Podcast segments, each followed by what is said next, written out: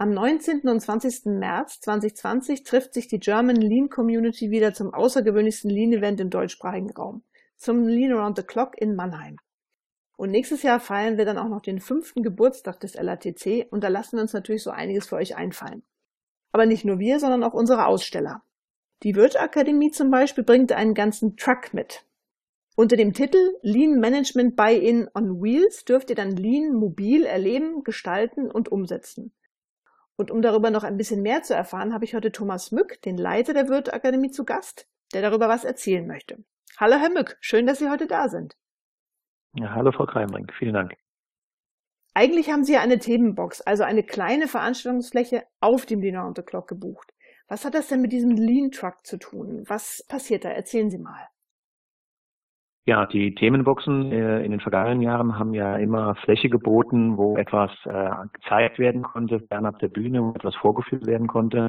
Und wir möchten einfach zeigen, wie man auf äh, vergleichsweise engem Raum ein Lean-Planspiel äh, physisch durchführen kann. Ähm, wir haben es äh, entdeckt, dass die Planspiele der Vergangenheit sich auf Würfelspiele oder Punktekleben oder Lego-Games äh, beschränkt haben und irgendwie immer nur im Sitzungszimmer ähm, stattgefunden haben. Und wir wollten also ein Spiel zeigen, das oder ja eine, eine Simulation zeigen, die im Endeffekt maßstabsgetreu eine Fertigung darstellt und somit das Thema Lean in seiner Gänze äh, komplett erlebbar macht.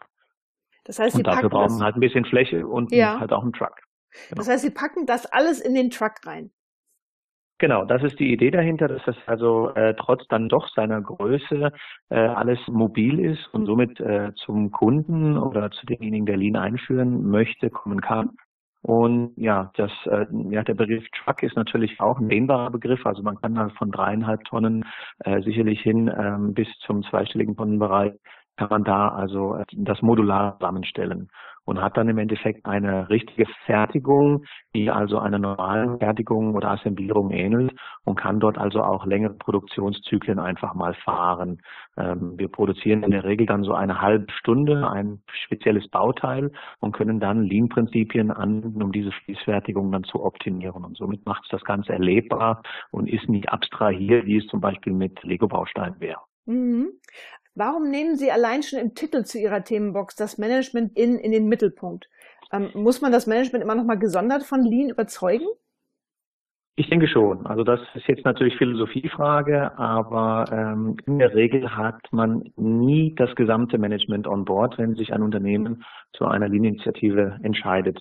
Man hat äh, immer wieder kritische Geister, man hat vielleicht auch welche, die aktiv dagegen arbeiten in der Entscheidungsfindung. Und wenn diese Überzeugung von oben, dieser im Englischen so gern genannte Tone from the top, wenn der nicht da ist, dann haben wir erfahrungsgemäß mehr Gegenströmungen, die dann so eine Initiative torpedieren können. Und daher äh, schickt es sich sicherlich dann an, in ein, zwei Wellen durch dieses Planspiel auch das Management zu überzeugen, weil halt durch dieses Planspiel das Ganze natürlich sehr stark visuell auch äh, erlebbar wird und somit auch die, der Nutzen erlebbar wird. Es ist also nichts Theoretisches, wie zum Beispiel beim Würfelspiel, wo dann immer noch mal Argumentation aufkommt, was ja alles sehr theoretisch wäre. Ähm, wenn man also das hier wirklich mal erlebt hat, mal gemacht hat, mit sehr eigenen Händen, wenn so ein Einkaufsleiter mit eigenen Händen zum Beispiel äh, eine halbe Stunde mal montiert hat, dann erkennt er auch so Aspekte wie eben Ermüdung oder äh, optimale Zellensteuerung. Und da kann man dann äh, wirklich dann hinterher auch viel besser argumentieren, wenn man eine Initiative auf den Weg bringen möchte. Mhm. Mit, mit dem Lean Truck unterstützen Sie ja also eine besonders handfeste Form des Lernens bzw. Weiterbildung in Unternehmen.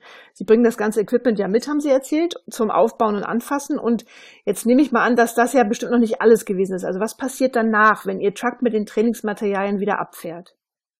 Gut, also das, äh, wie gesagt, das Management-Buy-in soll provoziert werden und auch die äh, äh zukünftigen Teilnehmer in der Initiative sollen auf den Weg gebracht werden und das Ganze dient als Initialzündung um eben äh, überhaupt starten zu können, um den Mindset äh, auf den Weg zu bringen oder den Geist erstmal zu öffnen dafür. Danach ist natürlich äh, nach wie vor das Thema ähm, Training ein fester Bestandteil und auch hier wählen wir den stark praktischen Ansatz.